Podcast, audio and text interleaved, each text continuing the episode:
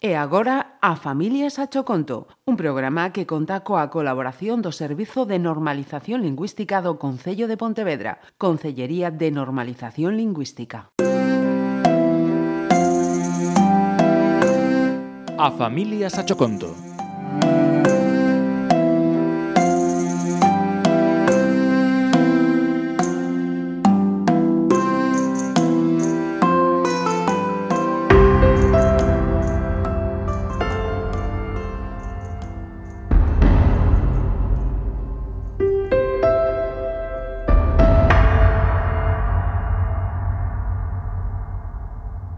Un día antes de que desaparecesen a Noite de Reis, estiveramos facéndonos fotos de familia.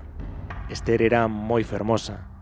Tiña o pelo de cor marrón con mechas, moi suave, e os ollos grandes, da cor do mel.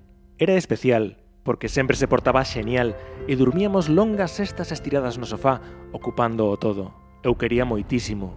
Tanto ela como a min éramos case como irmás.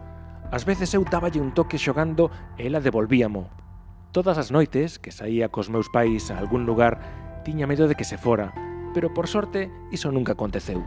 Despois de moito tempo, nunca máis volvín pensar niso. A noite do 5 de xaneiro fun tranquilamente a un restaurante. Eu xa non tiña medo e tampouco pensei que lle puidese acontecer algo. Estivemos no local menos dunha hora e cando volvemos, Esther non estaba. Como non era a primeira vez que pasaba iso, pensamos que a mañá seguinte xa estaría na casa connosco, Pero non foi así. Pasaron varios días e non apareceu. Non había pegada dela en ningures. Era como se a terra a tragase. Fun de casa en casa preguntándolle aos veciños se a viran, pero non houbo sorte. Chamei a miña amiga Branca, pero tampouco a vira. Por desgraza para Branca, Estas estaban sendo as peores vacacións de Nadal da súa vida. Ela perdera un paxariño chamado Bruno, o que lle tiña moito cariño.